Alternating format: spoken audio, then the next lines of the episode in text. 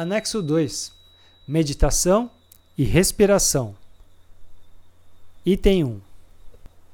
A meditação é, com certeza, a ferramenta mais poderosa já criada pelo ser humano.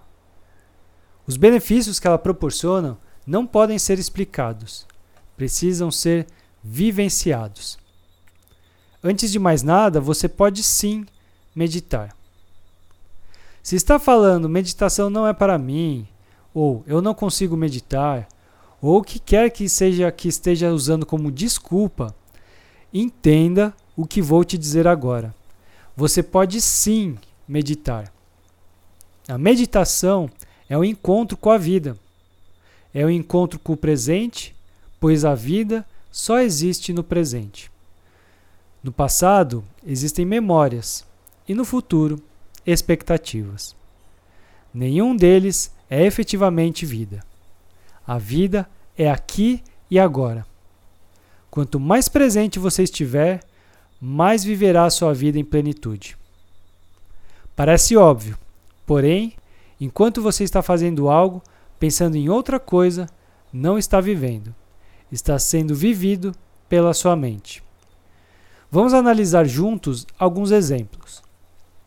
Se está tocando violão pensando na próxima música, você está no futuro. Se está brincando com seu filho pensando nas contas para pagar, você está no futuro. Se está fazendo amor lembrando de outra pessoa, você está no passado. Se está dirigindo pensando no que vai fazer quando chegar ao destino, você está no futuro. Muito perigoso, inclusive. Para viver plenamente, a regra é simples. Quando estiver comendo, esteja comendo. Quando estiver trabalhando, esteja trabalhando. Quando estiver com a sua família, esteja com a sua família. E assim por diante. Esteja onde você está. Esteja sempre consciente de você mesmo. O truque é não se zangar nem se cobrar demais por conta da quantidade de pensamentos.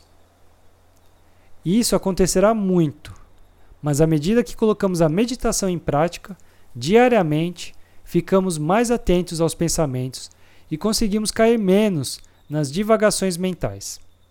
Não se preocupe, um passo de cada vez e você chega lá.